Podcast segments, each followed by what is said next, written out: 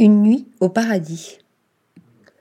148 chambres et suites, dont une abrite un terrain de basket-ball et une autre une piscine intérieure, deux restaurants et une vue à couper le souffle sur Los Angeles. C'est à la designer Kelly Wersler que l'on doit la rénovation de ce bâtiment historique de style Renaissance, tour à tour, club privé dans les années 1920, puis association chrétienne des jeunes femmes dans les années 1960. L'architecte d'intérieur y a instillé des influences mexicaines et françaises, mais aussi marocaines et portugaises. Un must-see. Article rédigé par Delphine Lefebvre.